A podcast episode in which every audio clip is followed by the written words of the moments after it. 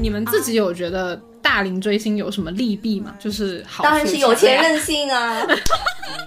真的，这个很重要。我觉得，我觉得追星就跟照镜子一样，哎，其实你追的是这个人，或者说，但其实你看到的就是你自己很匮乏的东西。对，他们其实关注的不是我喜欢的是哪一个明星，他们是关注我喜欢的是哪一些特质。我觉得是一样的，就是你不管喜欢的是谁，可能他都会或多或少给你一些这样的影响，就让你更热爱生活吧，算是。如果我的女儿她追星，我会怎么样去做？嗯，我第一反应就那当然是买最好的那场票啊。人越长大，你会觉得快乐的成本其实是越来越高的。如果追星这件事情能让大家感受到快乐，同时在这件事情这个过程当中。又有一些很健康的这种滋养，那我觉得就何乐不为。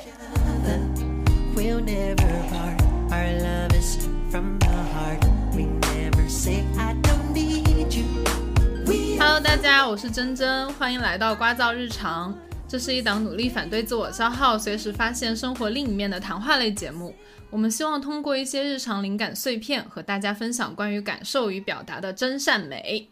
要不要鼓个掌？此处应该有掌声。嗯，大家应该听出来了，今天的开场呢是啊，只有我一个人，因为本期聊的话题比较有意思。本人一个年近三十岁的大龄女青年，突然就在今年夏天开始追星了。然后咱们大龄的女追星女主打一个行动力，数字专辑、微博数据、私服同款，一个都不落。从来没有追过星的我，在这一个月掉进了考古的坑，再也出不来了。当然，我觉得本期节目不能只有我一个人疯，所以我找来了身边为数不多的追星人，跟我一起分享追星带来的心理愉悦。有请我们两位嘉宾打个招呼，大家先来吧。怎么还 Q 我？我还想着做第二个。嗯，大家好，我是炸炸。对，然后我我其实也算是一个呃，就是中年叛逆，就是开始追星。因为我其实从从小到可能到二十多岁的时候，我我都不追星的。然后就可能到嗯，就呃差不多前几年的时候，然后突然开始叛逆，然后开始追星，然后感觉算是初恋追星，但是已经把就是可能别人十几年追星走过的一些。呃，事重大事件，我觉得我都算经历了。对，就具体追什么，我待会儿就，我现在先不说哈，待会儿我们聊具体的的时候我们再说。对，好的，我的结束，我的趴结束了。好的，好的。OK，好的，好的，我是张靠谱，用这个名字吧。然后可以，还有网名呢。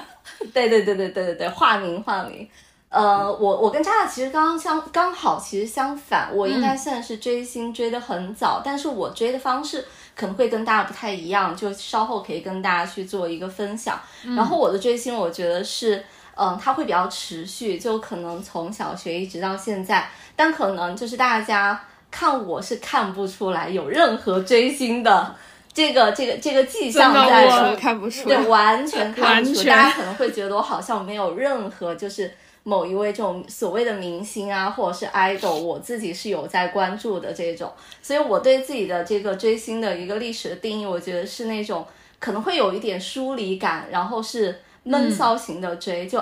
背地里是默默在追，但大家可能觉得哇，这个人好理智这种感觉，对。嗯，哎，真的，我当时有呃，就是想要录这个主题的时候，我不是在群里问嘛，对，然后我我我的印象里面，我记得，因为炸炸的，我是这样，就是我们三个跟听众朋友解释一下，我们三个人是前同事，对，然后。对，然后我呃，就是靠谱是我们的呃 leader，然后我跟炸炸是同组的同事，然后炸炸的工位上我记得是有放过人形立牌的，所以我印象里面我就觉得炸宝应该是有在追星的吧，然后他他他追星非常非常外显，对。然后，然后我当时就想说，我说，嗯，站长应该会参与这个话题。然后我就想，哎，我们群里还有另一位我们的那个同事友人，然后我就想说，我想说，嗯嗯，考姐应该也也也也也会吧。然后结果，哎，没有想到我们把靠谱给炸出来了。我真的完全想不到，张靠谱女士，你居然是追星人，完全想不到。是的，是的。好，那我们就直接来，我们先来一个热场问题，怎么样，朋友们？就是呃，我们先不说各位单的都是谁，然后我们先说一下各位呃成熟姐姐，我们对于追星的定义到底是什么？有没有人想要抢先发言？刚才那个问题我先来了，这个问题你先吧。好好好，我觉得就可能我我觉得可能对于我来讲，就不同的这个这个阶段，可能追星的这个定义，我觉得还是会有。会有一些这个变化的，嗯，就可能在我小时候，可能读小学、中学这个阶段追星，我我对他的定义就是，可能我会我会攒钱去买跟他相关的东西，就我我我是要为他去付出一些，在当时那个阶段对我来讲是有一定成本的这个这个行动的，但可能到现在的话，我觉得追可能呃不光说是从一些实质的这种条件对他去支持，可能更多的还是一个很持续的一个关注吧。嗯，我我对我自己来讲的话，可能是会有这样子的两个阶段的一个定义。但总体来说，我觉得这个，呃，我觉得追星其实最本质的是我对这个人他其实是发自内心的一个认可，并且会对他保持一个持续的关注。我觉得这个很重要。对，嗯，佳佳呢？我觉得，就对于我来说，我觉得如果要谈到追星了，可能你就需要付出一定的真实的时间成本跟真金白银，那我觉得才叫追星。对，因为其实我因为大家小时候，比如说看什么剧啊，或者说听什么歌啊，就当当然还是会有自己喜欢的偶像啊什么的。但是那个时候其实，嗯，就是用那种就是粉圈里面比较流行的那种话说，就是白嫖嘛。就是说的可能可能比较难听一点，但是其实是很缺一个比较正常的用语，因为你其实没有给他花钱，你只是说，比如说他的粉丝特别多，像周杰伦那种，嗯，就是可能我就不觉得我是追星，因为他的粉丝太多了，然后然后那个整个分布的年龄群啊又很广，大家可能就是小的时候就是听歌啊，然后就是看他的一些绯闻，看他的一些新闻，就是我觉得就可能算是关注他的那种，就是。对，就是啊，我听你的歌，然后我看你的新闻。那对于我来说，追星，那就追这个动词，可能就是他需要更主动一些。然后，嗯。呃，包括你可能要真的去花钱去买他的专辑啊也好，或者说去听他的演唱会，对，然后包括其实你也会下很多时间成本在那里，因为你其实如果不追星，你如果不关注他的东西，你可以拿这个时间来做很多其他的事情的，对吧？有些有些，但有些有些微博你可以不用刷的，有些粉丝群你也不用进的，对，所以我觉得追星可能你就是要投入一些财力跟时间的成本，我觉得才算对于我来说是追星，嗯。OK，我我我我，你你说的完全就是这两个月的我自己，是吧？真的，我我这两个月可疯了，就是啊，好，我们下面的问题就直接开始吧。来，我们我们第一个问题就是我们的坦白局，什么时候开始追星的？是怎么开始的？我要不我先坦白，我先来吧。啊，可以可以，你先来，你先来，我差点抢答了，我差点抢答了。来吧，来吧，我们靠谱先来，靠谱女士。好的，好的。嗯，其实我我我我我我第一位追的星，其实乍刚时刚刚其实有提到就周杰伦嘛，因为那个时候我大概很小，读读小学，你知道吗？其实我当时记得非常非常清楚，我小学的呃同桌是一个男生，他的名字很有意思，他名字叫郝建，我到现在我都还记得这位男生，因为当时。因为当时我们班上的话，可能大家就是发作业就很怕发到他前面，大家可能可以想一下哈。当这个是题外话。嗯，我印象当中很清楚，因为他当时其实，嗯，他自己是有在学架子鼓，就学一些乐器之类的。然后是有一天，他突然就对他突然就带了一本那个磁带，因为我们那个时候不是大家还听磁带嘛。嗯。然后呢，他当时又特别特别就是。神神秘秘的，然后分了一只耳机给我。他说：“哎，你听一下这个人唱歌。”然后我听了之后，我就说：“啊，我好像听不懂。”就是你会觉得，我不知道大家还还还记不记得，就是当年的周杰伦，他当时的那些歌，其实他的咬字，就是我们长辈那个时候听，就会觉得他咬字特别的不清晰嘛，口不知道他在唱什么。对对对对，然后但是我觉得哇，我觉得他好特别哦，就是可能就是因为口齿不清晰，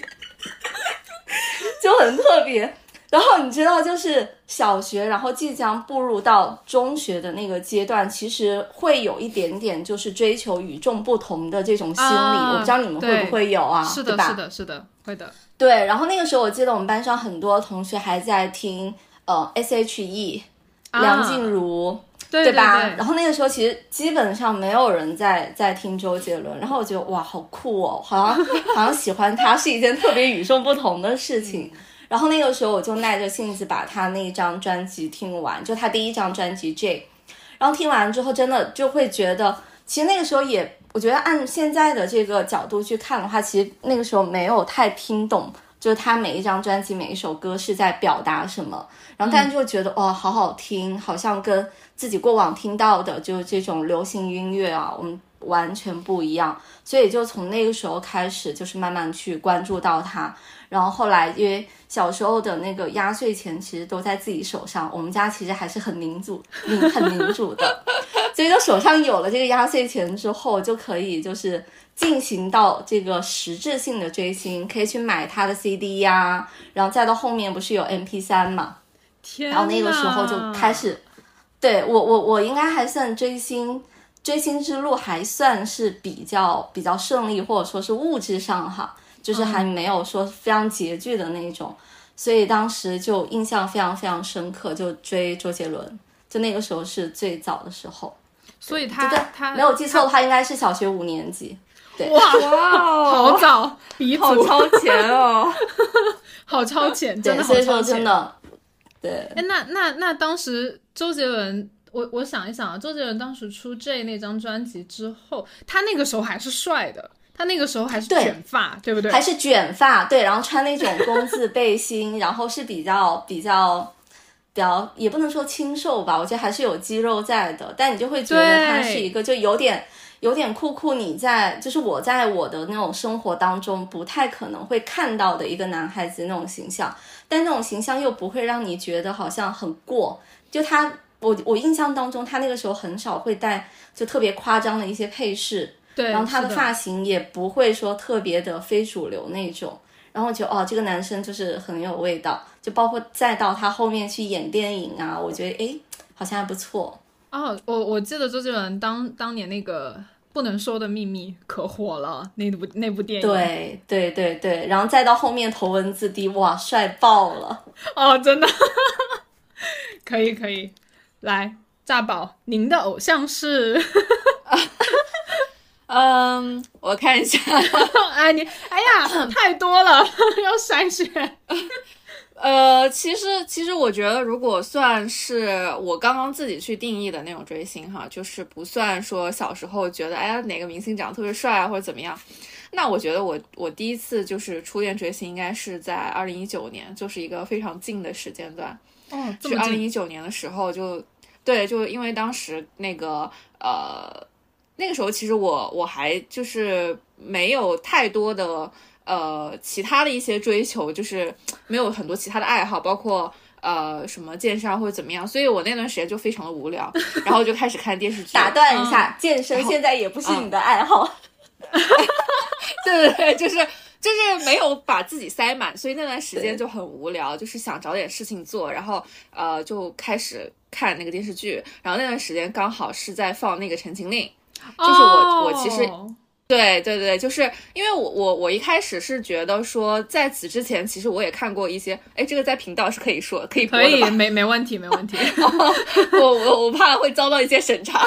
就是就是 就是有有有点习惯了，因为我其实在，呃前几年就其实看过一些所谓的 BL 的作品嘛，嗯嗯，对，就是也有一些剧，但是我会觉得都是质感都不太好，然后加上我也觉得就是大家都没没有很帅，就是其实 BL 这种剧呢，跟那个、呃、跟脸有很大的关系。青春青春偶像剧，对对，就是一个很很重要的特征就是你两个人长得一定要好看，不然的话就真的磕不下去。是的，是对，所以当时我就觉得，哎，这两个人其实我当时都不知道他们俩是谁，嗯就是都是新人嘛。然后我觉得，哎，长得还挺好看的，就特别是肖战。然后我就觉得怎么会长得这么好看？就是因为我我其实是对他的嗯好看有一种比较中性的评价，嗯就是我我我会觉得他其实他的美是属于。我会觉得他扮女生也应该很好看，跨然后性别的男生也很英气，，跨性别是的，是的，所以，所以我一直觉得他是有一种非常跨性别的中性的美，所以我就觉得哇，就是怎么会，就是我之前确实是没有看到过这个类型的这个男生，就这个类型的明星啊，然后我觉得，我就经常那段时间就盯着电视剧里面，我都不知道他放了什么剧情，我就一直在盯着他的脸看，然后我觉得好。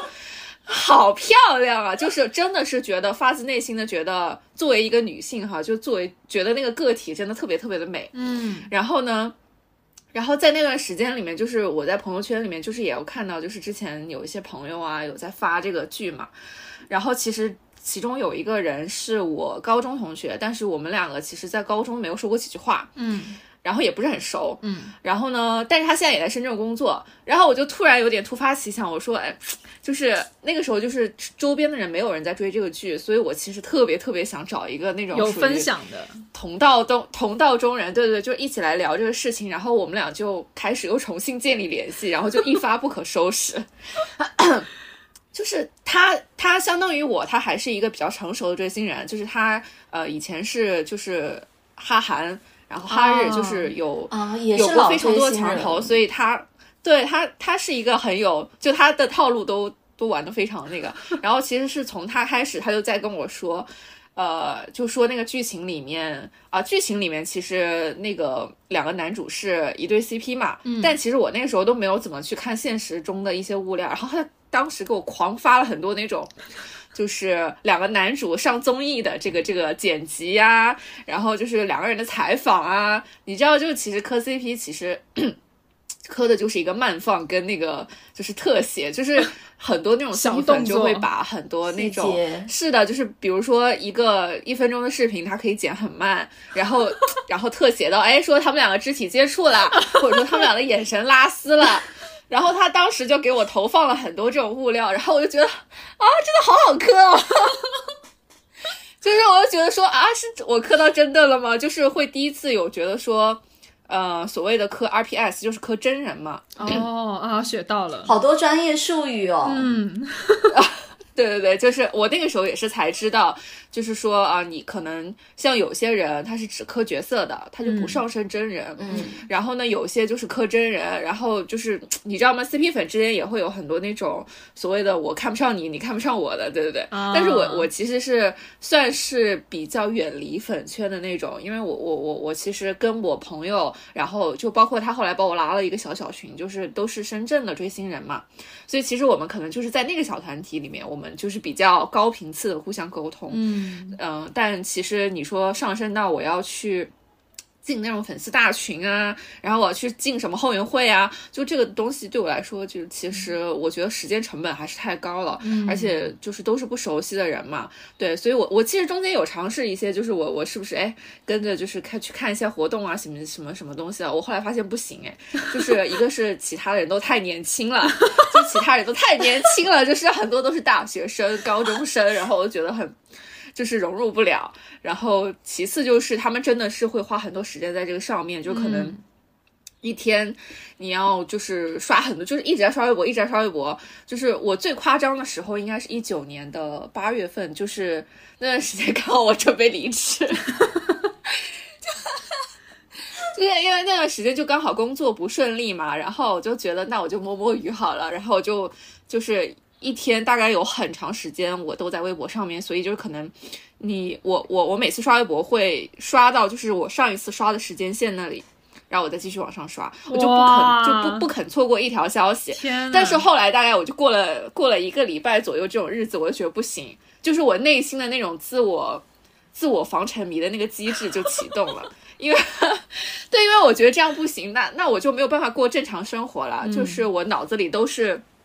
电视剧的东西啊，都是追星的东西，那我其实是没有精力做其他事情的，所以我当时是有点害怕，然后后面就主动了，就是不再去特别主动的穿，对对对，然后我就我就在我就在那个群里待着，等着被投喂，因为就 他们就是他们会看的嘛，所以有的时候特别重要的一些消息他们会转到群里面来，所以就其实也不会错过特别多，对，但是还是会有就是短短的一段非常疯狂的时间，就是一直在网上冲浪。所以你，所以你现在还有在持续关注吗？就是肖战跟王一博。我觉得现在就是应该算是一个，呃，就是这样说可能有有一点不太好，但是我自己觉得是一个算是老朋友的这么一个角色因为因为我太知道，太知道说，嗯、就可能从那个时间开始，我们不仅是会看他现在的一些物料，我们也会考古嘛，嗯，就是会看他以前的一些东西，嗯所以你其实对他这个人，你是会有一个基本的画像，然后有一个基本的了解，你自己心里也会对他有一个评判。嗯那如果你自己对于他们两个的评判都是很好，然后他们就比如说接新的东西啊，然后拍新的剧啊，你也会关注，然后就是但是就不会说，就随着时间的慢慢推移啊，我会觉得。没有之前那么疯狂，就是我当然是，就是变成一种非常非常呃怎么说，平淡，就是宽容的心态，嗯就是一种宽容的心态，就是因为我自己是很讨厌那种，我觉得你要做什么，就是。呃，我觉得你要接什么戏，我觉得你要走什么路线，哦你就不能拍什么剧。嗯我是非常讨厌这种人的，就是包括我们那个群里的所有朋友，我们是非常不喜欢这种，就是你作为粉丝，你没有摆正自己的位置，就是你其实只是追随他嘛，就是就是你其实只是因为他而高兴，嗯对吧？就是你看到他你很开心，那其实受益的是你自己，对吧？你当然也会给他贡献一些东西，对吧？但是你其实自己也是受益的，嗯，所以我不觉得说就是粉丝就是那种什么什么爹娘啊，就是你你的就是你的这种，对对对，我我不觉得是这么高的一个地位，天哪！而且我也觉得说我们我们就是人家你知道你知道我们刚开录二十分钟，嗯炸炸已经开始上价值了。对不起，就是呃，因为我那我那我缩短一下，就是没有，你继续，你继续。因为我自己是觉得说，嗯，呃，就是看到他们好，然后或者说过得开心，然后我就觉得 OK，嗯然后我也不想说，就是 虽然我有时候觉得啊，他如果去拍这个剧就好了，啊，那我也知道有很多事情是很多。就是我们不能控制，甚至他自己也不能控制。那我觉得就是你过得开心，然后就是过好自己的日子，你不要不要违法乱纪就可以了。嗯，是的，是的，对对对，好的，结束了。你要控一下场，我真的是有时候说起来就说个没完。没有没事，我我觉得这个挺好的，因为很明显能感觉到你就是打开了你的话匣子，你一下就已经带入到了自己那个很兴奋的状态里面去。我要的就是这个感觉。好，好，那我自己的坦白局啊，就是你们哦，我好像是录之前我一直都没有跟你们讲过，我说我最近为什么突然想录追星的话题。对我很想知道你追谁耶？我我知道他追谁，但是我不知道为什么，就是突然之间一下子。哦，你你知道我追谁吗？我知道啊，你有说过啊，啊，谭健次。哦哦，哎，我什么时候说过啊？我自己都忘记了。可能谭健次吗我觉得他可能是就是最近可能有有这种分享。半个月前，就在你发起就是这个今、嗯就今天这个邀约之前，然后你当时就有说呀，哦，这样疯狂最近啊，我不记得。对，然后开始考古他过往的一些那个，对对对对，是的，就是呃，一个每年都会打暑假工的男人，去年是《猎罪图鉴》，今年是《长相思》。然后，因为我我我觉得我跟炸炸的路径非常像，因为我现在是失业状态。我觉得这很重要，因为你有时间，你其实工作没有时间看这些东西的。对，然后我就开始，就是主要其实其实是偶然，因为我是一个不看古装剧的人，我也不看，我我我其实很少看国产剧，然后主要是因为我在家，然后陪我妈妈看，然后一开始是我妈跟我说，她说，哎呀，那个相柳演的好像还挺好的呢，然后我就说，我说哦谁呀？然后我来看了一下，然后我一看演员表，这是谭健次。你说跟我说这是谭健次，然后我我就已经有一点，因为他那个角色确实塑造的很好，然后因然后后面就是《长相思》整个追完了之后，然后就开始觉得，哎，我去年好像也看过《猎罪图鉴》，但是哎，好像对他没有什么特别深的印象，因为去年《猎罪》的时候，好像呃那个杜晨那个角色就是他叫什么来着？突然忘记了。对，那那个角色的热度会比谭健次饰演的沈毅的那个角色的热度要更高一点。然后我突然就开始一步一步往回考古，然后我就发现，哦，原来他当时他这这几年拍了这么多戏，他以前还拍过，他还演过司马昭，还演过就是呃曹丕，就是他演过很多历史人物角色。然后然后后面又发现，就是开始在 B 站搜各种他的就是视频什么的，发现哦，原来他会跳舞，哦，原来他唱歌也这么好听，哦，原来《长相思》那首歌是他自己唱的呀。然后，然后就开始一发不可收拾，就是开始看他各种各种，就是所有的 cut 合集，然后包括他的什么练舞的视频，然后还有他工作室发的很多花絮，我连花絮都已经。就是一分不落的看完了，就 看物看物料就是一个开始，回不了头了。对，然后 B 站还有很多那种粉丝剪的，就是所有的就是采访合集，我连采访合集我都看完了，我就觉得好疯啊！就是开始三百六十度去了解他，对对对，开始开始觉得哇，这个人好，就是好好有魅力，就是他他也是有一种就是刚刚炸炸说的那种，就是男女莫辨的美。就是他的，因为他因为谭健次的眼睛很漂亮，然后他就是他是那种哦，网上有有一句很流行的话，就说看檀健次就明白了为什么男男人喜欢看甜妹。哦，大概明白，就是会觉得谭健次这个人就是可爱，然后又有成熟男人的魅力，因为他已经三十多岁了，然后。对，然后，然后你就会觉得，你就会觉得这个人能力很好，就是呃，能力很强，工作能力很好，然后很敬业。然后，其实今天今天不是十月五号吗？其实我从昨天晚上开始就没有怎么睡好，因为今天是他生日，今天也是肖战的生日，哦，这就巧喽？今天是谭健次生日，而且而且从昨天晚上开始，网上就流传了各种他们在，就是他他还在横店拍戏嘛。然后就有很多他在横店的那个庆生的视频，然后一直到今天到现在。看来我跟珍珍都喜欢天秤座哎，对 对，然后呃，这就是我如何开始以及如何入坑的，反正就是一个怎么说呢，很让人欲罢不能的一个一个一个男 人，就是对一个男人。你开始花钱了吗？花了很多了，花钱了。哦，那你花了很多了。那你开始花钱了，就证明你是真的爱了。因为，因为我我之前从来没有这么上头过。因为往年哦，你说像去年跟前年也也会有因为剧去关注一些人，比如说你像当时看那个《漫长的季节》，《漫长季节》里面就就很喜欢小哑巴，然后就一直去看他的微博，因为他原来是话剧演员，然后我甚至都会有去看他跟他。那个应该是他老婆吧，就是他是 有家室的，然后他跟他老婆都是话剧演员。嗯嗯，蒋奇明，对对对，蒋奇明，然后就一直会去看他的，就是各种以前的演出视频，但是没有到这么上头的地步，就就是反正就很神奇，就甚至也不会花钱，我从来不为男人花钱的，就是 已经开始，这这次就是什么什么他的那个数字专辑，因为他是去年发的歌，然后我就觉得。不行，得支持一下。然后去年发的歌就是两个数字专辑，我全买了。然后他的那个明星私服同款，在我力所能及的范围之内买了同款。哦，我我之前也买过那种数字专辑，而且那时候就是就是就是有买好多张的那种。嗯，就是就是会就是什么几十张那种。对，然后我有被我另外一位好朋友，他非常非常喜欢肖战，然后他买了特别多张，然后他就送给了我。天呐，嗯，其实其实我我我我现在是觉得那个时候的心态就属于说，就是我我。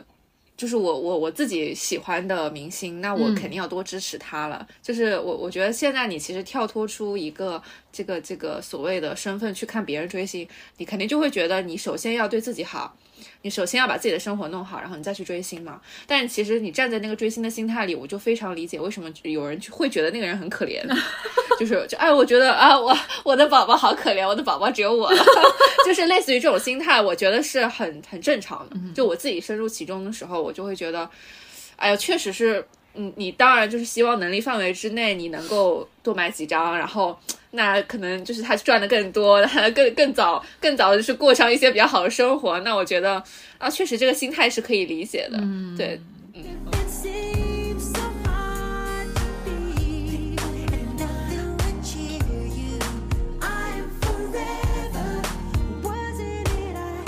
那我们这样吧，就顺势我们开启夸夸群模式，好不好？我们开始夸一夸我们自己的偶像。来吧，来吧，我我我我不先说，回头又说太多，你俩 真真先夸吧，真来靠谱真先夸。靠谱女士。我我我做一个克制的一个一个中间的一个阶段吧。我刚刚其实已经夸了很多，就是嗯嗯，怎么说？因为因为谭健次出道了很多年，然后他他好像是十几岁就出道了，然后一开始做男团，后来做演员，然后做歌手，做专辑。我是觉得一他好努力，然后第二个就是业务能力确实是很好的，然后第三个就是有一个很神奇的点，就是你看着他努力，你会觉得我不努力我不配。对，啊，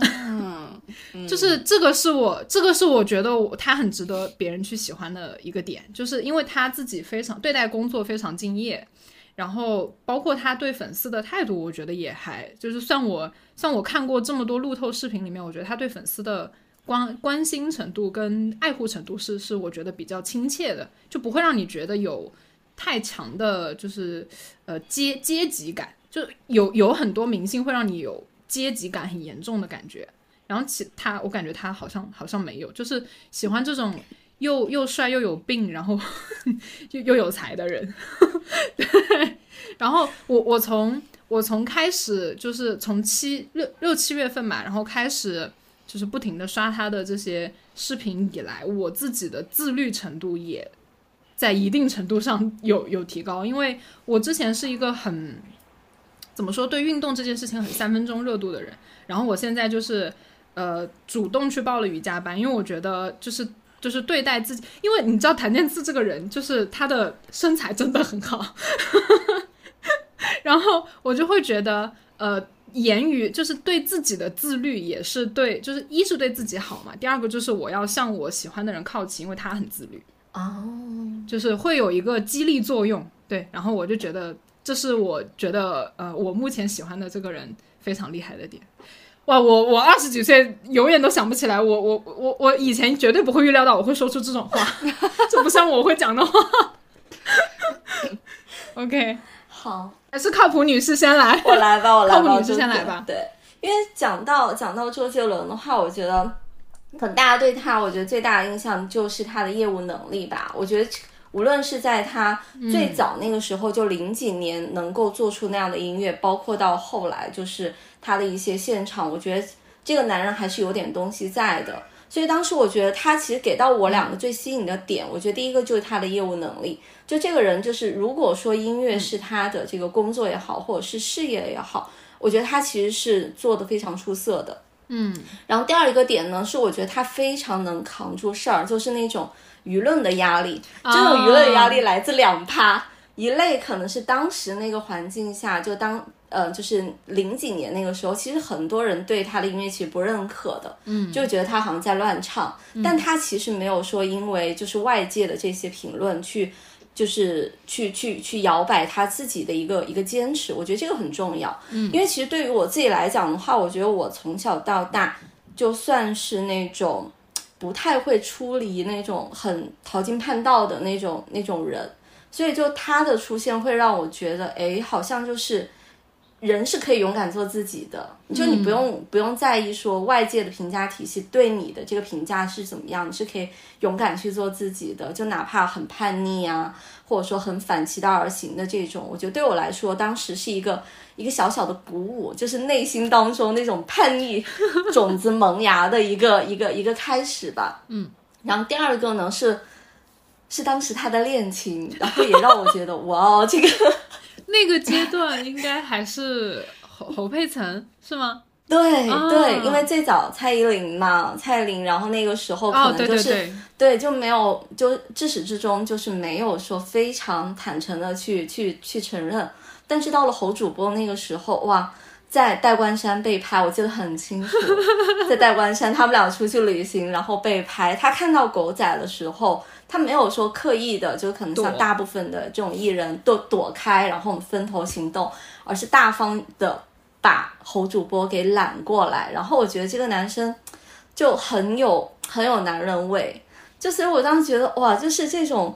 他，我觉得他的内核或者说他自己的精神世界一定是非常非常坚固的。嗯，所以对我对对小小的我当时来说是一个很大的一个启发，就是无论外界对我自己的这个评价是怎么样，但是自己的这种内核，我觉得是一定要稳的。然后这种很很很沉稳的内核，它是可以去帮你去对抗一些东西。嗯，所以我当时觉得，哎，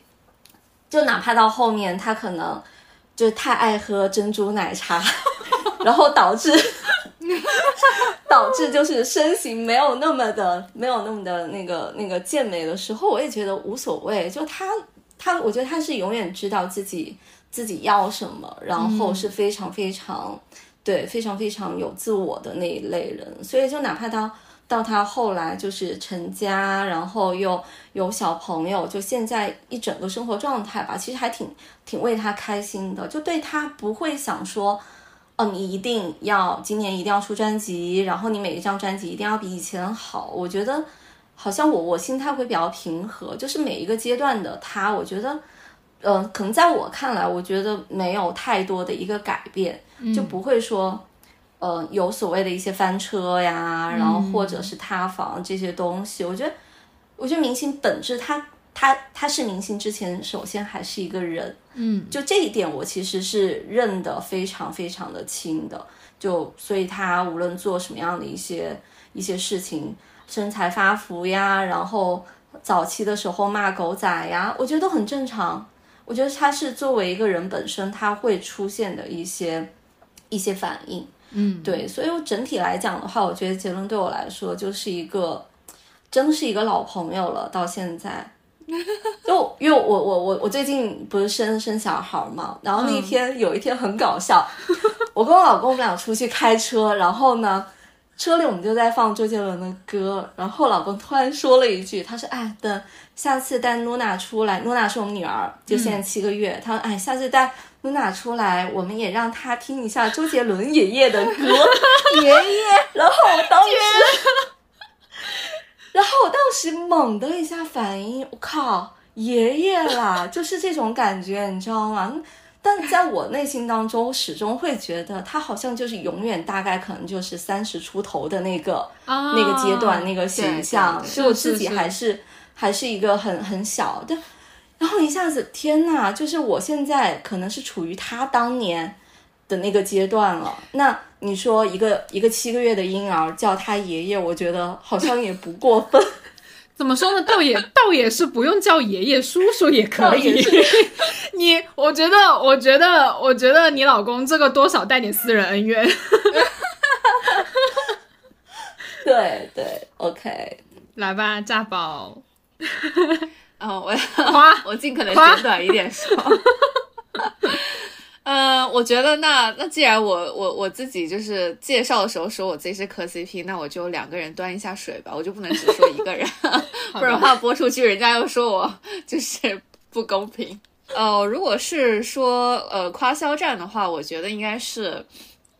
嗯、他自己所谓的比较勇敢，或者说内心比较坚定的一部分嘛，因为他其实算是出道比较迟的，嗯他应该是二十四五岁，然后才开始就是。呃，应该是已经工作了一段时间，然后就是去辞掉，然后再去参加选秀，嗯，然后再从头开始，嗯，然后再去拍剧，就是我会觉得这个是一个沉没成本非常大的事情。就对于我来说，你比如说我，我可能到二十五六岁的时候，我没有办法想象我放弃掉现在所有的一切，然后去开始一个，呃，我不知道有什么结果的事情。那我觉得就是可能对于像这种就是特别有勇气的人，那我做不到，但是我我肯定会觉得我很欣赏这种人。嗯，对，那呃，对，另外一个王一博呢，我觉得他是他是另外一个方向，就是他是出道非常早，很早离开了家，然后就去当 idol 啊，然后后面就从那种小的所谓的小的配角开始，然后呃，包括他去主持啊，一开始也是属于那种站边边就比较边缘的角色，就大家都是可能从那个时候开始成长起来的，但是我又觉得他的心态很稳，嗯，有包括他之前他公司的老板去评价他的采访，就会说说他就是感觉心里一直有个目标，然后很坚定，然后就在这个过程中，可能我没有达到这个目标的时候，我还是能够保持一个很稳的心态。嗯就是呃，你可以说他有目标感，但是你也可以说他的这个目标感不会影响说他的正常的生活或者正常的努力。就不管这个目标能不能在此时此刻实现，他可能都会一直保持这样的心态去往前进。对，然后我会觉得。呃，其实这两种是一种截然不同的心态，嗯呃，或者是截然不同的发展路径，但是我觉得其实都是蛮好的，就是给到我自己是能够有一些人生的参考的。那比如说可能遇到有些事情的时候，我会觉得。像呃，像王一博，他就是属于那种没有什么内耗的人。就有的人甚 至会以此来说，嗯，说他可能对粉丝也不是特别的温柔啊，然后说他可能情商也不是特别的高呀，或者说是讲话不不怎么分场合啊，或者是怎么样，就会有很多人这样说他。但是我觉得，就是可能人的性格也是会有双面性的嘛。那我觉得他这样的性格的另外一面，就是他非常的不内耗。然后他不会说把时间花在我想别人为什么会这为什么会这么说我，说我是不是要再措辞一下，再去怎么样？然后他把这个更多的时间花在嗯他其他的事情上，或者说他自己的兴趣爱好上。那我觉得这个可能是我自己还比较欠缺的一点。对，所以就是算是两个人都有嗯让我学到不同的地方吧。嗯，嗯，哎，我我感觉我们我们很很相似的地方都是通过偶像在审视对自己的要求，哎，就是偶像的优点会激励我们。是的，是的。嗯，我觉得，我觉得追星就跟照镜子一样，哎，就是、嗯。就是就是跟那种亲密关系一样，就是你其实你追的是这个人，或者说，但其实你看到的就是你自己很匮乏的东西。对对，就包括我最近就是呃，我不是上个月看了那个电影《封神》嘛，嗯，然后我就开始关注他们里面的一些就是所谓的质子团，就是那种啊新人演员从训练营出来的，嗯。呃，就是我看了他们的综艺，然后我就觉得说，也从他们的这个身上也能看到一些，就是，呃，就其中有个主角叫于适，然后他就是学了很多很多东西，他学骑马，学学射箭，嗯。然后学呃就是。什么什么拳击，就是他学了超级多的东西，然后我就觉得这个人给我的印象就是他真的是一个很有生命力的人，啊，就包括我在小红书上看，然后我就觉得说这个人永远不会累，但是就是我自己看到很多就是所谓的喜欢他的人或欣赏他的人。都都会有一种心态，就是我知道我自己做不到，就是但是他能够他能够像一个太阳，或者说像一个怎么说，像一个强心剂一样，会觉得哦，世界上还有这样子的人，嗯，那我觉得我也可以试一试。嗯，对对对，就是会觉得你能够会把你的一些所谓的情绪啊，把你的一些这个这个奋斗的这个劲儿给提起来。那我觉得是一样的，就是你不管喜欢的是谁，可能他都会或多或少给你一些这样的影响，就让你更热爱生活吧，算是。确实，真的，真的，真的，嗯，这这几个月我也深有体会，不然不然我这样的人是不可能突然这么热爱运动的。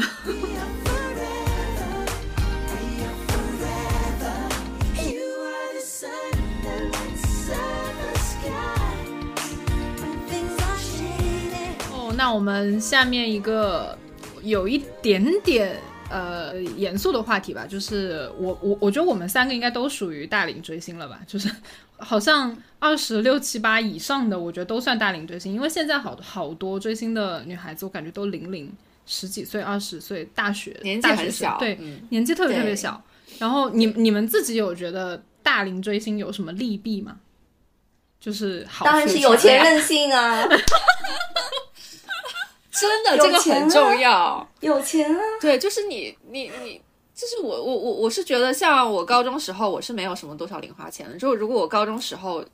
就是所谓的说喜欢一个明星，我我根本就没有没有这个钱去给他花，我也不可能去就是参加一些我自己想去的活动啊什么的。嗯但现在就是自己花自己的钱呢，就很爽啊。因为其实我们最开始的时候讲到，就是说怎么样去定义追星嘛。其实我觉得大家都会有一个共识，就是呃，一定是要要付出一些经济上的一些代价的。所以我觉得，其实对于大龄，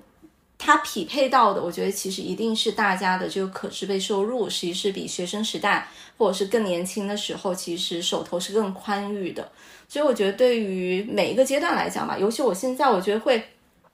追星更自由。嗯，就只要，比方说，可能以前读书的时候，他开演唱会，那我是不可能去的呀。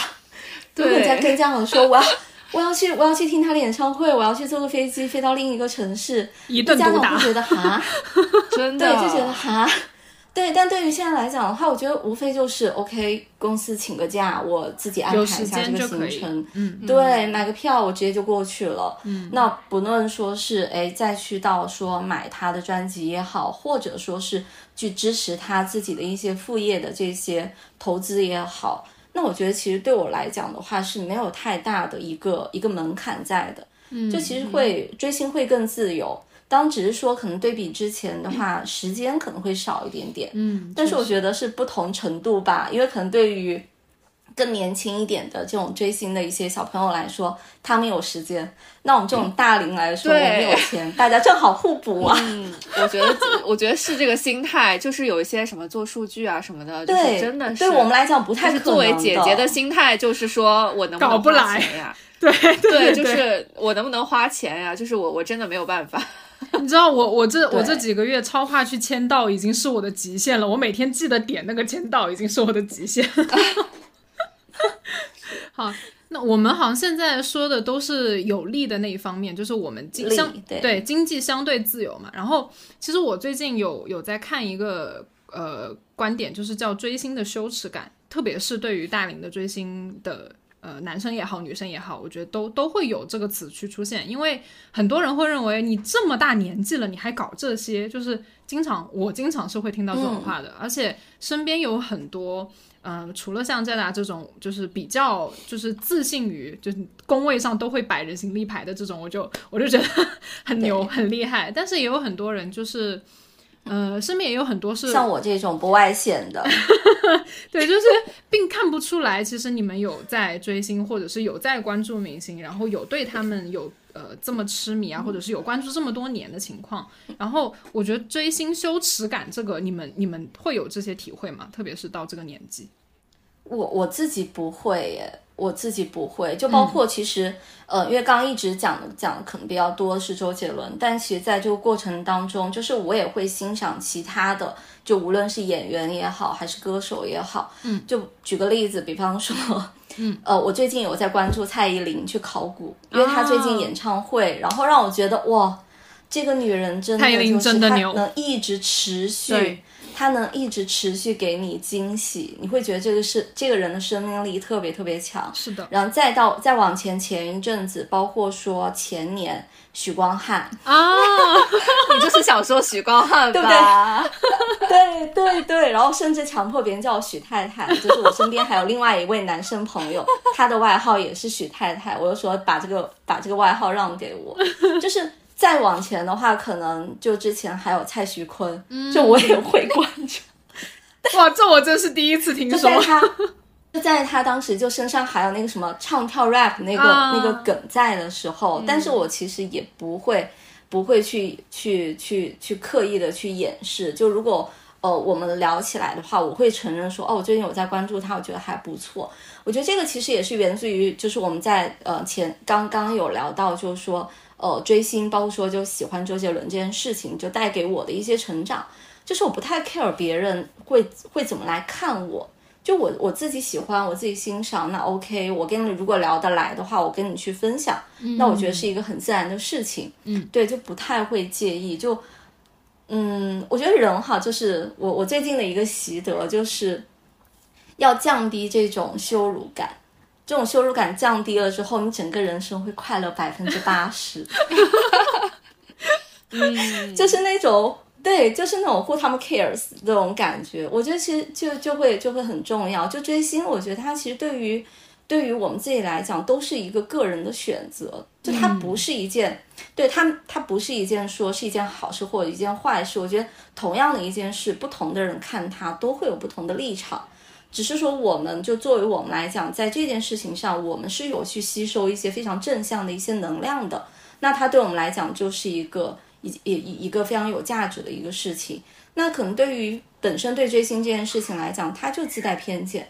他可能觉得哦，你为什么要为陌生人花钱？那这个钱你为什么不能花在就是你的呃父母身上，花在你自己身上啊？这种就我我现在不太会去跟他们去，就是会去讨论，或者说看到这种言论，我可能很快去划过，因为这个可能真的就是每个人他的这种原生的成长环境，包括他的三观所带来的一系列的这种认知。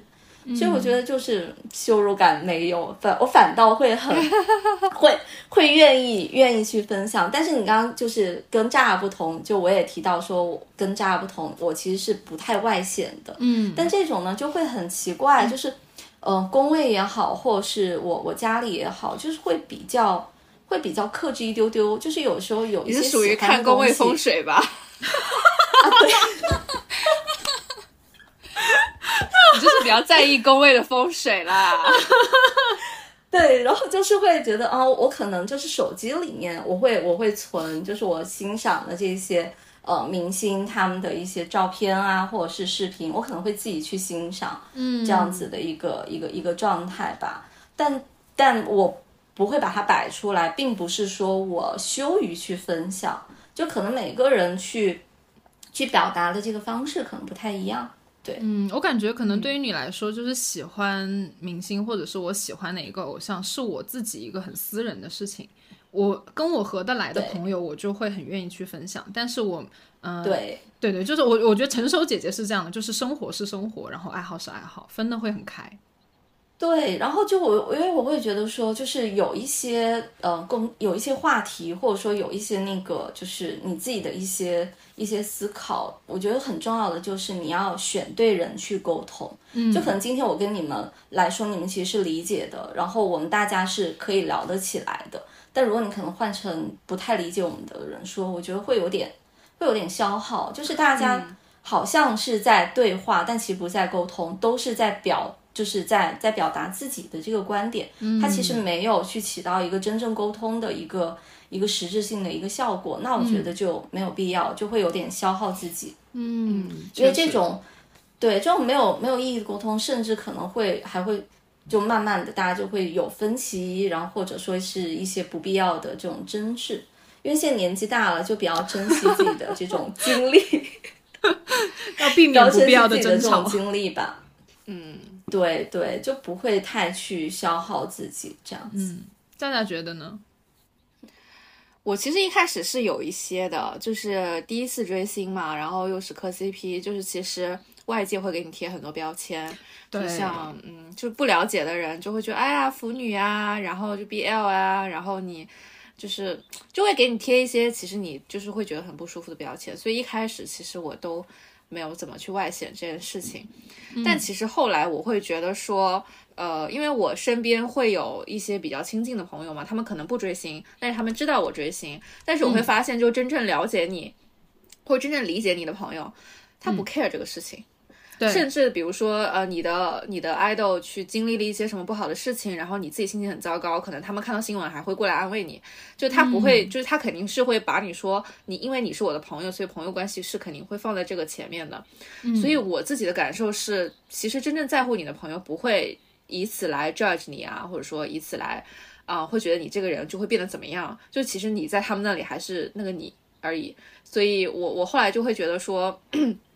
没有什么可羞耻的，就是你自己，你把握好自己的那个心态就好了。就当然就是说，也会有一些，比如说，呃，没有那么熟的人，他可能会去觉得啊，你为什么喜欢他呀？就是说啊，那你那个是为什么那个啊？就是他有很多那个什么什么什么不好的东西啊什么的。就是其实你在跟我对话的时候，你已经有一个预设的立场了，那我其实也不太愿意去跟你去纠结。包括其实我自己，嗯，也有不喜欢的明星。嗯，然后我也会有朋友去喜欢那些我我不喜欢明星的人，但是我自己的就是一个默契，就是那我就不去谈论这个，我们可能会有分歧的这个话题。嗯，就是当然，我身边也会有不喜欢这两个明星的人，当然非常多，因为你喜欢他的人多，不喜欢他的人也很多，所以嗯，所以我觉得遇到这种事情，就是如果两个人都有一种默契，就是我们尽量去避开，去不讨论这个东西，因为你去争论这个对错，其实很没有必要。一个是他确实很不值得，因为你们两个是朋友嘛，你为了一个就是呃另外的人去去去。去改变你们的朋友关系，其实是一个很不值得的事情。那当然还有一种关，呃还有一种情况除外，就是他就是那种很恶意的攻击，就是我为此有拉黑，就是我为此有拉黑过几个就是三次元，就是就现实生活中的朋友。哦，就是可能遇到一些什么事情的时候，他不是说你这个做的不好，你可以做的更好，或者说你你呃你这个你这个人我就是不喜欢，就是他是会用非常恶意的攻击，比如说人身攻击啊，或者说就是用一些子虚乌有的事情来泼脏水。所谓的这些事情，哦那我可能就不太能理解。那我觉得，如果说你是一个这样，你你你没有了解出没有了解事情的原委，然后你就妄下定论，然后还去恶意攻击这样的人，那我觉得我可能跟你也做不了朋友。那我可能就会去屏蔽一些这这些人在我的这个。嗯，所谓我自己的那种茧房之外吧，那我是主动去屏蔽这些人的。但是其实我亲近的朋友也好，或者怎么样，其实没有什么必要有这个羞耻感的。包括我爸妈，就是他们也知道嘛，因为我会买很多东西寄回家呀，包括有一些代言什么的。我比如说我他们他们代言了那个啤酒啊什么的，我不喝我不喝酒了，我就会全部寄到去寄家到家里，然后就对，然后让我爸把那个送的那个周边再寄回来深圳给我。对，就我其实只是想要那个周边而已，然后啤酒我就不喝嘛，然后我爸就很开心啊，然后他就说，那你那你那个两两两个那个 idol 有没有最近还代言一些什么别的东西？然后他们就会觉得。就是以一种比较好玩的心态来看这件事情，因为因为毕竟我花的也是我自己的钱，就他们也管不了。对，所以就我就想说也，也也不必要，就只要你不是非常强烈的去驳斥我，我觉得我我对于对方都没有什么羞耻感。对，嗯，呃，我我对我对这件事情有一个很就近这几个月有一个很直观的感受是，因为我以前不是这这类性格的人，然后所以在我在我近几次跟朋友出去，然后我不是会手机刷到嗯、呃、檀健次的一些图啊或者是视频什么的，然后我就很开心，你看。你看，就是会展示给朋友看。我说啊，他好好看，他他哦，他唱歌好好听，他跳舞好好看。然后我朋友就会有一个回复说，哦，原来你喜欢这样的类型的人，就是他们会明白我喜欢、我欣赏什么样的人，然后他们会明白我欣赏的点在哪里。他们其实关注的不是我喜欢的是哪一个明星，他们是关注我喜欢的是哪一些特质。然后他们会觉得，哦，原来就他们其实是通过我追星这个行为去更了解我自己本身，而不是了解我在追星这件事情。我觉得这个也是我、我这几个月体会比较深的。然后包括像我妈妈，就是因为我是被我妈妈带入坑的嘛，我妈妈可能还没有就是那么那么的，就是她她可能就是我看檀健次的时候，她会过来，哎呀，又在看檀健次啊，就是这种，然后然后就这就这这已经成为了我们家一个消遣项目了，因为嗯，我以前也不看综艺，然后因为檀健次上了很多次那个你好星期六嘛，然后这个就变成了我们家的娱乐项目，就是吃饭啊或者什么就会变成背景音。然后就是会循环播放，然后我妈也会觉得很好玩、很好笑。然后我我们家有因为我在看这些东西变得欢声笑语多了很多，我觉得这个是给我带来就是最、最开心的一件事情。所以追星羞耻感，虽然我觉得这个可能对于嗯。不是我们这个年龄段吧，因为我觉得我们对于这个情绪的处理已经相对成熟了。但是，比如说像对于一些年纪比较小的妹妹们，我觉得他们可能也会面临这样的问题，就比如说家里人的呃，就是要求会比较多，不理解，对对对，对不理解啊，要求或者说觉得你现在应该专注在学业呀、或者是专注在什么？我觉得怎么说呢？保持一个开放的心态，因为有很多时候追星不仅仅是明星这件事情而已，就像我刚刚说的，有可能是一些本质性的问题，一些呃他们很好的特质在影响我们去愿意关注他们，愿意追随他们。我觉得这个其实还挺，就是是我进入了这个坑以来比较直观的体会。诶，刚刚刚其实听真真讲，我我我我其实有一个有一个小小的一个一个一个感触哦，就是我觉得回想一下我自己这么多年的这种隐性追追星，我会发现好像就是我我家我家里面的亲人，就是我父母可能对于我追星这件事情好像没有。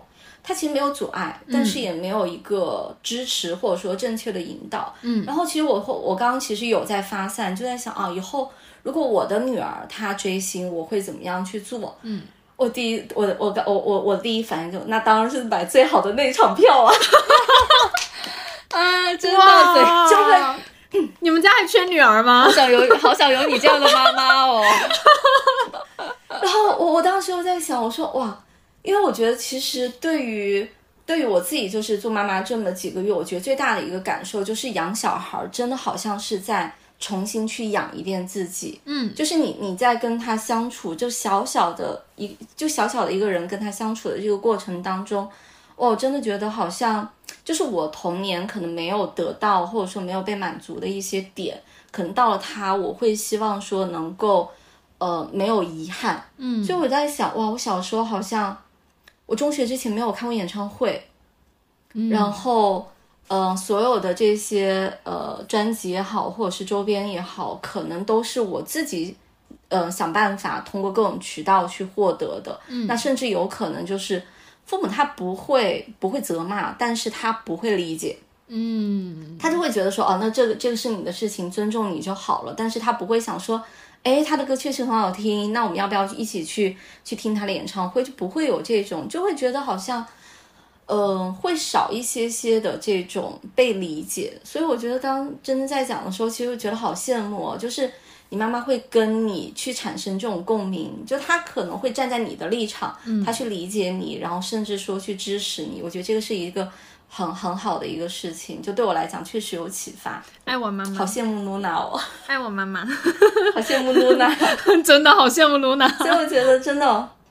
真的，其实对于我们现在，对于我们现在就以后的这种小朋友来讲，我觉得他们真的就是比我们就是那个阶段，其实真的幸福幸福很多。嗯，因为我相信，就无论对于你们来讲，其实也会的。就是如果小朋友他说啊，我很喜欢谁，然后你会觉得说。那你是喜欢他什么？你喜欢他的这种专辑，喜欢他的作品，那我们就去现场，然后就就去听，就去买。嗯，然后你觉得啊、他这一套这个 OOTD 很好看，走，那去搞全套，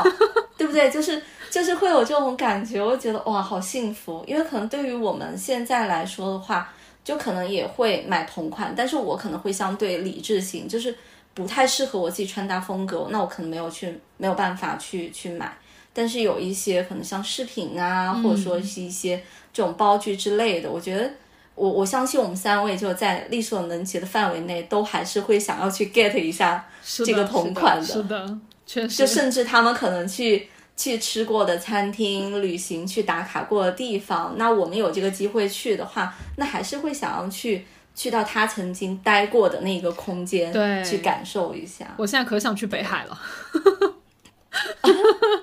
所以我觉得这个就真的就是大龄追星一个最大最大的好处。所以我觉得好像大龄追星其实真的，我觉得利百分之百是大于弊的。嗯，就可能截止目前来讲，我我目前没有想到说，就就我个人而言，就是有什么弊端，真的好像全都是利。长大真好。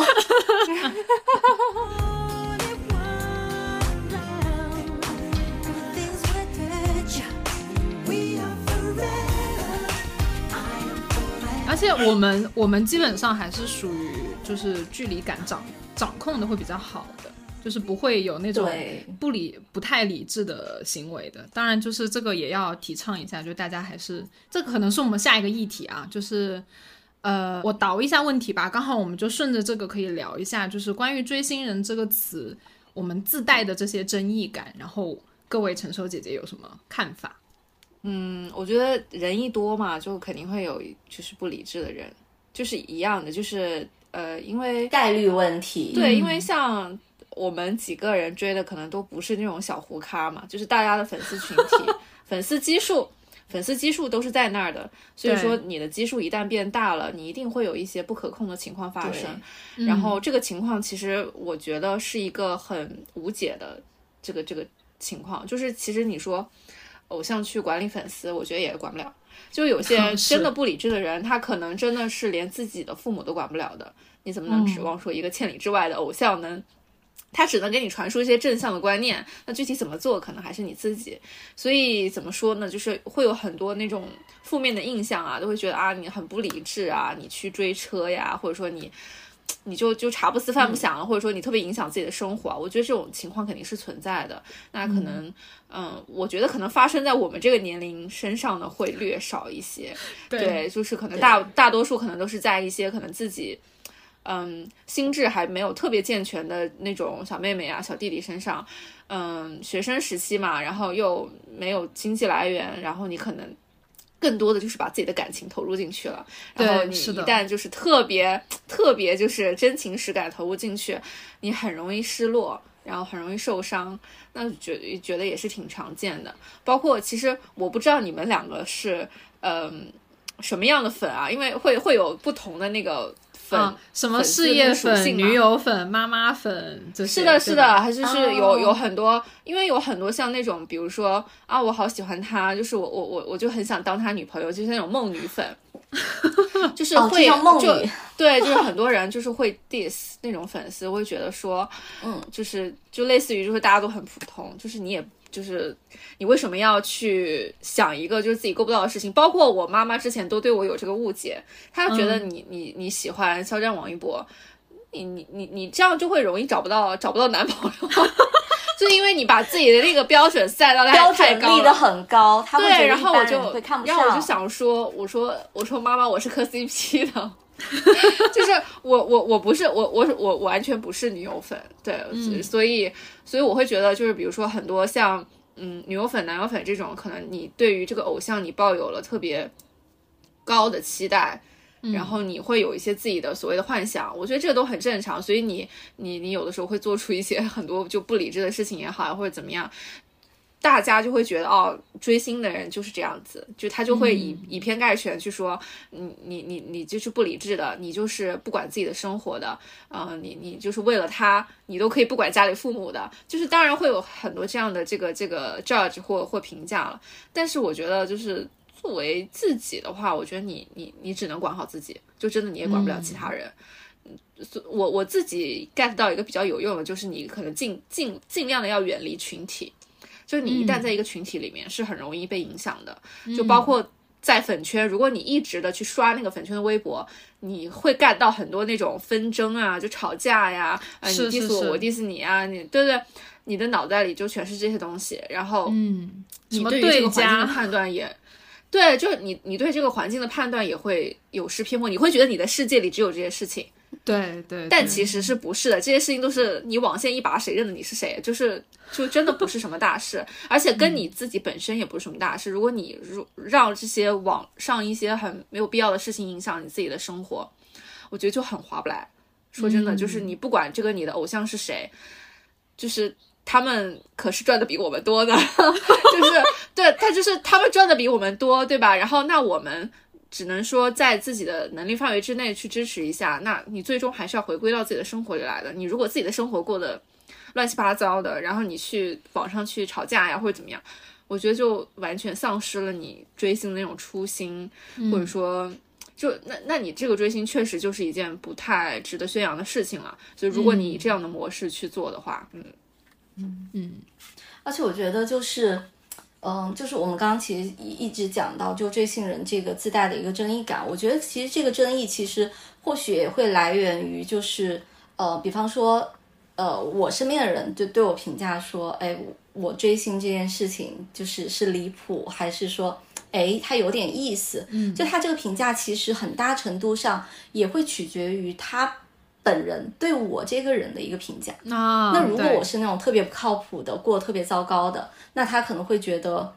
你可能就是因为追星，所以导致你的人生过成这个样子。是，但如果我相对来说在普世的这个标准上，哎，过得还不错，他就会觉得啊，你这个人有点意思哦。他其实我觉得，其实人的这种评判的这个体系，它很大的一部分，它会来源于说对人本身的评价。嗯，所以举个例子，就像呃，对我们集团有位高管，总裁级别，那他也会喜欢肖战。那我们会 我好像知道是会觉得谁他哦 对不对？那有谁会对他有争议吗？不会。所以其实你会觉得说，就是我们所有的人就追星的这些朋友们，我觉得大家 manage 好自己的生活，你把自己的生活、你的学习、你的工作都能够安排的很好。那无论你是追星也好，或者是做其他一些什么事情也好。它会自带一些被认同的这种属性，因为大家可能用普世的价值会觉得说，哦，你好像还不错，那你能够处理好这些所有的这个事情，那追星对你来讲其实是一个非常正向的事情。所以我觉得，其实对于我们我们来说，就是追星，就我们三位啊，我能肯定，就追星带给我们的更多都是一些非常正向的影响。嗯，对，确实，我你你们刚刚就是在聊，就是呃，因为这个问题是聚焦在追星人嘛，然后其实刚刚聊的这些东西，我突然我突然想到另一个圈子，就是二次元。就是因为，因为，因为之前包括什么汉服圈以及什么呃 low 娘圈，就这个这个东西，嗯对，对这个东西其实也我我感觉是有异曲同工的这个这个争议在的，因为很久很久之前，因为二次元这个东西，我感觉应该也是存在了很多很多年了，从我小时候就已经开始了，从动漫开始兴起以来就已经一直在有了，然后那个阶段也会有很多很大的争议性，因为一是。呃呃，很多人会说他们奇装异服啊，然后很多人会说就是呃什么有伤风化呀，就是有一些扮相会比较夸张嘛，然后就是会觉得不太贴近生活，然后会觉得他们有点离经叛道。然后后来就是慢慢的汉服兴起了之后，也会有人觉得，就是你穿成这样上街，就是会有点呃奇装异服，大家会用异样的眼光去看你。但是后来近几年，特别我觉得特别是近几年，正向的声音会越来越多。我觉得一是源自于这个圈子里自己，就是这个圈子自己的人有在对自己做一些鞭策，比如说他们需要，他们想要弘扬的很多呃呃文化也好，弘扬的很多信息也好，都是很正向的一些民族自信啊，包括一些对我们自己文化的宣传。然后这个东西会辐射到呃不了解这个圈子的人对这个圈子的看法。我觉得这个和追星人可能是一样的，就是同样的道理，就是包括在呃像我自己接触追星这个这件事情之前，说实话，我其实对于追星人也是多多少少带一点点有色眼镜，我会觉得，呃，我当时会觉得啊，我当时会觉得就是。呃，明明生活当中已经有这么多事情要做了，你们哪来那么多时间去跟着明星走的？就是我之前会有这样的困惑，然后后面我就会觉得，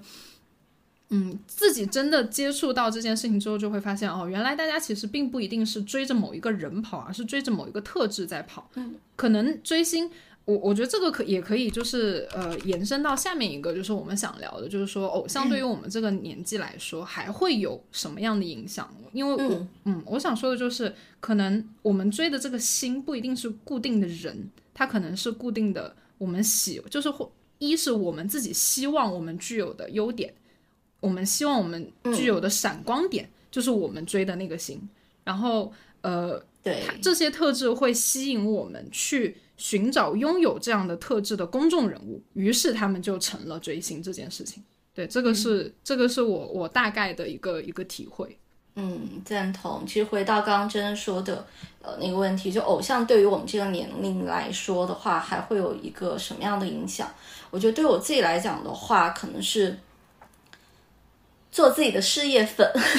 对对对对对啊，真的真的，这个我很就认同。分享分分享分享一个自己，我我觉得自己一个比较清奇的一个观点吧。就我觉得，其实是到我们这个阶段的话，其实或许是可以用追星的方式去追自己。嗯，我不知道大家就你们会不会有这样子的一个一个体感啊？就是当你很欣赏，就是你追的那位明星的时候，其实你会对他的事业能力是有认可的。嗯，因为我们认识明星，其实大部分是通过他的业务产出嘛，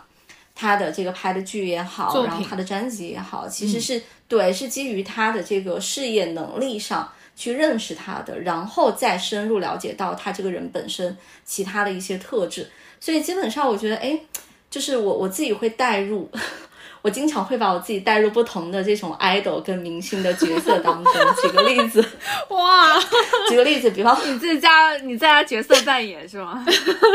对对，就心内心的一个角色扮演。比方说，哎，当我的这个工作觉得啊好疲惫，然后甚至说遇到一些困难跟瓶颈的时候，那我就会想，哎，如果是我的 idol 的话，嗯，那有自己的粉丝在支持，那这里的粉丝可能就是我的家人啊、朋友啊这样子的一个角色。那我自己怎么能够摆烂呢？怎么能躺平呢？怎么能辜负我粉丝的支持呢？然后这个时候就会提起精气神去支棱起来，就搞事业。确实，然后还有一时候就是那种晚上会特别馋，就尤其可能哎今天运动量很大，然后又比较晚睡一点点，那好饿，或者说纯粹是嘴嘴馋，就想吃一些零食的时候，吃垃圾食品，然后这个时候我就会带入那种女 idol，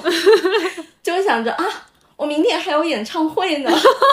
我明天还有这种粉丝见面会，那我怎么可能顶着一张这种水肿的脸出现呢？那如果是女 idol 的话，她肯定就是立马去刷牙保养，然后开始去睡美容觉。然后我就会就是不自觉的会用不同的这样子的一些一些场景，就是慢慢的去代入。然后这种代入，我觉得倒不是说就是非常硬性的用别人的标准来来来要求自己，而是说我自己其实就很认可这样子的一个状态。嗯，我只是借助这样子有这样子的一一个个的一个人设来鞭策自己，因为我觉得他们其实是非常具象的。对，就像我健身，对，就像我产后去去健身，我会尽全力去找到就是产后的这种女性的教练。啊。因为我觉得她对我来讲，她是一个非常就现实当中你可视化的一个榜样在，就是哦，她生了两个小孩儿，她现在身材可以这么好，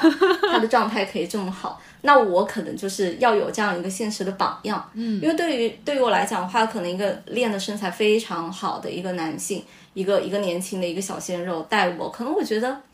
好像就没有很强的这种，就是想向他去靠近的，对，向他去靠近的这样一个欲望吧。所以我觉得，就对于我来讲的话，就是呃，追星对我现在阶段来最大的影响，就是给了我很大的一个启发，用追星的方式来追自己。然后我会觉得，哎，好像就不同的这个星追下来，你真的会觉得好像对自己是有很大的提升的。嗯因为在这个过程当中，我可能追的不是一个星，嗯，可能事业粉，我觉得哎，周杰伦很不错，嗯，那甚至包括地才蔡依林，嗯，她的身材管理，嗯，然后她最最被黑的那段时间，我觉得真的很惨。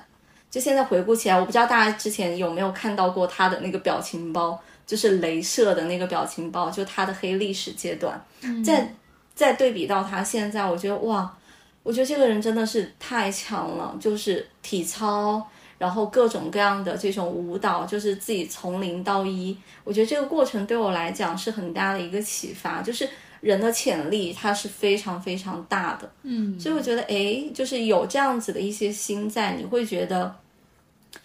你会会觉得有一些可视化的一些一些榜样的力量在吧？所以我常常觉得，我们现在在讲的这个星，它其实不一定是明星，而是他褪去明星这个身份之后，他这个人本身具备的一些他的一些特质。嗯，我觉得这个其实是很难得的，因为我相信无论是肖战也好。就无可以上价值了无论是肖战也好，还是 还是谭健次谭健次也好，就在他们被我们看见之前，他们身上的这些特质，其实是支撑他们走到今天很大是的的一个基础在。是的，是所的，以我觉得，哎，就是对我们的生命当中有这样一些人出现，是很好的一件事情。嗯，就哪怕可能像像我家属机长来讲的话，他喜欢刘涛。刘涛 哦哦，他喜欢刘涛啊，但可能，对，但可能就是因为他其实是很少会关注各种影视他是他是崇拜妈祖吗？就我我不我不确定他可哦，他可能是《天龙八部》是吗？刘涛是不是演过《天龙八部》哦哦，好像是对他可能就是在哦阿朱吧，是不是？对，在学霸有限的那种娱乐时光当中，可能看到了阿朱这样子的一个一个角色作品，所以他对刘涛就会有这样子的一种一种认可，但他可能。呃，没有说到我们这样子，就是有追的这样一个定义。那他最多可能就做到哦，有一天刘涛坐他飞的航班，他最大的勇气就是鼓起勇气，请乘务长去询问一下啊，能不能就是有个合照？虽然最后被婉拒。好羡慕。对，就哦，他怎么知道他他会坐那个航班啊？哦，就是他能提前看就是会到。对，因为他们就是每一次飞行之前有那个航前准备会嘛，那一般像有这种公众人物在的话，大家的这个安保的意识可能会强一些，因为不排除有一些不太理智的一些呃这种群众可能会会带来一些困扰，嗯，所以他当时就知道了，但也是比较克制吧。但我觉得可能对于他来讲，跟我们我觉得还是会两类，就他的界限分得很清，就是我欣赏你可能。离开了这个角色之后，好像也不太会愿意，就是为他喜欢的这位明星有做额外其他的一些事情，就可能会比较像白嫖党。哇！但是，但是，但是，我觉得机长这件事情可以可以说一辈子。我我偶像坐的是我开的飞机，所以后来后来我就我在想，就是假设如果是我我我我遇到这件事情，但我会觉得我好像跟他又不一样，我不知道是不是可能就是有一种就是你越是喜欢，但是真正当你见面的时候，你会想要刻意去保持一点点距离。啊，因为其实在我很多年前，在我读大学的时候，我其实当时还喜欢一位音乐人叫许巍，嗯，就许老师。然后呢，有一次是他在深圳开演唱会，在春节，然后我也去听了。然后我们其实是有一群这种乐迷的一个小群体，当那个时候在微博嘛。然后其中有一位大哥，然后他其实对我还挺欣赏，他又说：“哎，我们今天晚上就是类似于庆功宴这样子，那徐老师也会来参加，有这样一个机缘场合，他我可以带你去，我们一起去吃个饭。”然后当时我第一第一反应就是哇好开心，第二反应就是婉拒，就是会有一种觉得好像，就是倒也不必就是一定要面对面，对，一定要面对面去跟他。跟他私人本身去产生一些这种交集，可能更多希望是在他的工作场合，嗯，然后跟他有一样接触。如果是他的专辑的一个签售，那我可能会去，嗯，但如果是私下的这种聚会，我好像就不太会。嗯，所以我就联想了一下，假设某天如果我在飞机上偶遇了某一位艺人明星坐在我旁边，而且是我很喜欢的那种，我可能全程也会非常淡定，但是我可能会在下飞机的时候就写一个纸条，就是就是对他的一个加油祝福这样子。我觉得对我来讲，可能做到最多就是这个地步吧。嗯，这个我我很对，还是会想要跟他，对，会想要跟他有一点点的这个距离感，因为我觉嗯得其实对于这些公众人物来说，他们可其实也会觉得，就这个事业对他们来讲是一份工作。嗯，那除开工作本身，他们其实是有自己的一些私人的一些生活的空间的。是的，是的，对对对，嗯，对，所以我觉得自己应该还算是一个比较克制，并且有一点点这种疏离感的追星人。我我我也很赞同说的这个，就是呃，就是偶像对于我来说，我觉得可能保持一定的距离，他在我心里那个就是他那个美好的滤镜才会就是一直存在，就是我希望他一直是。闪闪发光的，因为其实明星要变得闪闪发光，也不是说靠他一个人就可以的。他的团队，他的对，对他的他的造型也好，他的团队还靠机会。对，呃还有机会，就是有很多这些东西促成了他可以在荧幕面前，然后展现最好的一面给我们。当然，我觉得，因为啊、呃我不知道这个是不是相对悲观主义一点，因为我觉得人肯定是会有缺点的。就是我我希我我不想看到，对对我我还是希望就是他离我有一些适当的距离，他我去看他的作品，去看他的东西就好了。对我我我不需要就是一定要在现实生活当中跟他有任何的就是过多的交集，我觉得这个没有必要，因为你就像就像靠谱女士刚说的，就是人家也是有个人私人生活的，他也有他自己的朋友。是的，就他工作当中的那个形象，有可能就是我们会讲的，就是有一个人设。其实对于我自己来讲的话，就是诶，我现在的这个呃所谓的这个影像偶偶像，对我来讲的话，其实给给到我另外一个启发，就是我觉得每个人在这个社会当中，就整个的这种职场也好，或者说是我们的这个学习的这种环境当中，每个人其实都会有一个人设的。对，是的，就只有的，只有当说，哎，我们可能跟嗯、呃少数几位哎比较呃兴趣相投的一些朋友，对对对，然后可能彼此熟悉之后，你会发现这个人设下面其实是更加丰富立体的一个人。所以可对于我来讲的话，可能我们在职场当中其实有一个人设，是有的。大家都会有，大家都会有一个人设，其实会很选择性的去把自己其他的一些特质去收起来藏。起来，就比方说，对对比方说，我追星这件事情，那我可能到一个职场职场环境当中，我会觉得，在我没有确定你也是就是跟我是一类人之前，大家不太会去就是就这一个话题去说太多，因为大家都会维持住自己的那个人设在。家宝有什么要补充的吗？你们俩已经说了很多了，感觉。嗯，我就我就提一下，就是我因为我最近有看那个，就是许知远跟那个费翔的那个采访嘛，嗯，对，然后我就呃就看到就是费翔有一句话说，他说就他自己对于粉丝也好，或者他也好的这个关系给了一个定义，就是就是你知道他们喜欢的人是你，但是你不是那个人。就是我觉得他这个总结的还挺好的，嗯，就是因为我们每个人对于偶像其实喜欢的有可能是不同的东西，我们每个人对他的画像就是可能我们喜欢同一个人，但我们内心对他的描绘是不一样的。嗯，那他可能就是承载的就是需要去呃给予我们一些所谓的情绪价值也好，或者说呃一些榜样的力量。嗯，对，但是他其实作为自己，他也是一个，他有可能完全跟我们想象的是不一样的一个人。对所以我觉得粉丝跟偶像，其实我觉得，我觉得都要明明确这一点吧。因为如果粉丝不明确，他可能就会以自己想象的这个这个形象来要求你。他觉得你跟我你做这件事情跟我想象不一样，那你就不应该去做这个事情。嗯，我觉得很多现在粉圈或者说就是呃娱乐圈里面一些吵架的那种悲剧都来源于此，就是大家都很努力的想要把别人改造成自己理想的样子，想象中的那个样子，对，对，但其实可能人家就根本就不是你想象的那个样子。对，因为我觉得就是要允许别人做别人。啊，是的，就也也也就也也许有有可能他他他可能我讲不好听的，就是你觉得你需要他，你你需要你的 idol 特别努力，他一直不停的拍戏，那可能他就是。他就是把它当成一份工作，对他就是想恋爱，他就是想享受生活，或者说他钱赚够了，我就是想休息一下。他想退休呀，啊是的，，就是像我们日常上班，我们普通人都会觉得有时候想摸个鱼啊，有时候想偷个懒。那我觉得他们他们也不可能永远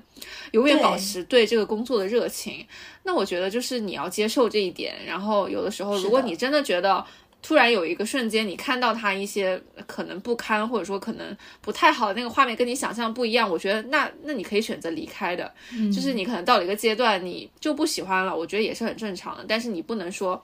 因为你跟我想的不一样，你变了，所以你要变回来，或者说你又怎么怎么样。那我觉得这样的话，你其实让让别人痛苦，然后你自己也挺痛苦的，因为就是你就是很难控制别人。嗯，嗯对，所以其实我其实之前有一段时间就不是特别能理解，就是呃有一些这种公众人物，比方说哎他结婚，然后或者说是这种呃生生子，或者说他做了一些什么样的一些事业的决定，然后就有一大批这种所谓的一个脱粉，嗯，就就我觉得我会觉得可能就是大家对自己就一一部分的追星人对自己的这个追的这位星，他其实是有一定的这种精神控制欲的。占有欲他其实是希望自己追的星，对，嗯追的这个星是按照自己觉得好的那个路线在发展。就啊，我觉得你应该去接一个什么样类型的一个电影啊？我觉得你这个阶段应该要专注事业，不要去谈恋爱，怎么怎么样？他会有很强的这种代入感，就是会代入到，呃，可能我是你妈，我是你经纪人，我要对你我负责，是真心实意为你好，对、我是真真心实意为你好，你为什么不怎么样？不听我的，所以我就会觉得，对对对对对，所以我觉得这个其实对于粉丝自己来说，其实也会是一件会容易造成这种痛苦的一个事情。保持保持适当的距离。哎，我我还是觉得刚刚靠谱女士说的那个，就是追星其实是追我们自己的这个特质非常好，我好认同这句话，做自己的偶像。是的，你就把自己想象成很多你欣赏的这个偶像他的一个集集合体我觉得我们之对，因为我们我们之所以会去追求偶像，其实大部分还是因为这个偶像身上有我们很欣赏的一些点。而且大概率这些点其实是我们自己现阶段或者说是曾经不太具备的，嗯，所以那我觉得，哎，这种心它其实我我相信每个人欣赏的人就不一定是追的心哈，可能不同欣赏的人，我觉得都还是会有很多。那每个人身上这些特质，慢慢的，它会让我们自己形成一个更加理想的自己。嗯，所以我觉得就是大龄追星真好，又经济自由，今天的点题了，又把又又可以把控尺度，对，不错，很好，大家追星愉快。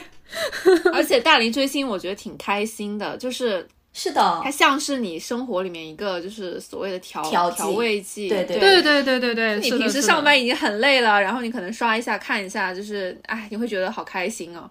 就是你也不会说把它当成一个特别重要的东西，但是呢，它是可能有的时候就是会点亮你一些就是不太好的心情，我觉得也挺好的。对一颗开心糖的感觉，因为我会觉得就是人越长大，你会觉得快乐的成本其实是越来越高的。嗯，就可能小时候很小一件事情会让你快乐，然后慢慢的大家快乐的这个成本越来越高，然后如果追星这件事情能让大家感受到快乐，同时在这件事情这个过程当中又有一些很健康的这种滋养，那我觉得就何乐不为？哎呀，真不错，鼓掌鼓掌。真不错真不错真大家不错都好优秀，可以，今天聊的贼说开心着说着，自己开始给自己鼓掌。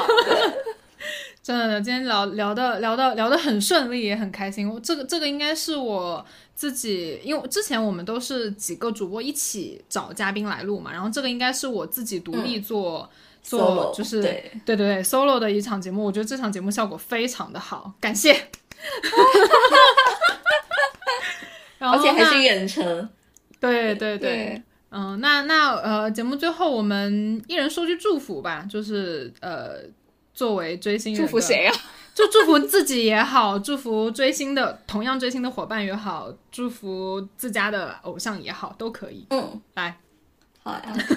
那你们谁先来吧。先来？谁先来？我主播先来吧，好不好？还是主播先来，主播先来。播先来吧。好，我先来吧，我先来，就是我希望，我希望谭健次做自己，然后开心一点，注意休息，然后多出一点好作品跟大家见面。嗯，大概就是这样。嗯，然后呢？来呀！炸姐来吧。嗯，我我我觉得，我我我，因为我我我我追的时间也算是比较长了，差不多会有三到四年了，所以我觉得我该就是美好的祝福已经说了很多，就是对于偶像来说，就是就是不管祝福说他是做自己也好，或者说祝他越来越好或者怎么样，我觉得我已经说的还蛮多了，所以就是比较心照了。就是我我我是觉得作为一个像老朋友一样的身份，我觉得他就是过他自己的日子就好。然后我们可能有的时候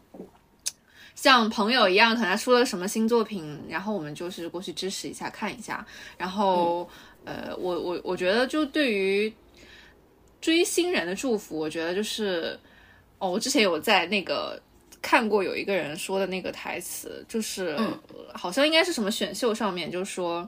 就说类似于每个追梦人，就是都祝他们梦有归处。然后我觉得就还蛮好的。就其实你每个人追的时候，其实想的是不同的东西嘛。那我觉得如果每个人都能在这个追星的过程中获得自己想要的力量也好，或者说嗯开心也好，我觉得就已经很好了。嗯，那我觉得对，就差不多就是这样子。嗯、好的。好的，好，那我这边我觉得分分两个部分吧，就是对我们追的星，其实我觉得。呃，就按他自己的这个意愿过一生吧。就他如果想继续支棱起来搞事业，那我们作为粉丝就一定会去在能力范围内去支持。那如果他觉得，哎，好像事业搞得差不多了，想要去回归生活，生活有自己的这个空间，对，那我们觉得也非常开心，就按他自己的志愿过这一生就就 OK 了。那对于我们自己来讲的话，我觉得就是把一句祝福送给我们三位，包括所有的这个 这个这个电台的听众们。就我每年送给我身边的女性朋友的祝福都是都是七个字：有颜有爱又有钱。好了，哇，可以升华了，升借华了，你吉升华言，借好的好的，大家这三样都有的话，就可以快乐追星，追得更自由。是的，好的，那今天节目就差不多结束啦。然后啊、呃很感谢，很感谢两位前同事伙伴 抽出宝贵的时间跟我一起录这个节目。然后呃呃，很感谢大家的时间。然后反正大家就是国庆节期间还愿意抽时间，确实也是挺不容易的。然后 炸宝已经做好了要健身的准备了，我看到了。是的，我也是哦。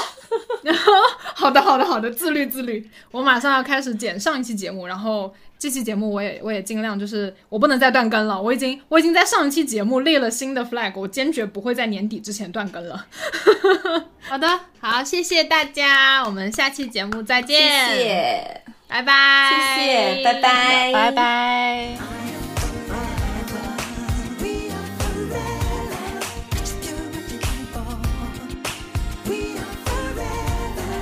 感谢收听本期节目。如果你喜欢我们的节目，可以在小宇宙 APP、苹果播客、QQ 音乐、网易云音乐搜索“瓜噪日常”进行订阅，及时获取最新的节目信息。也可以在微博搜索“瓜噪日常”和我们互动。那我们下次再见啦！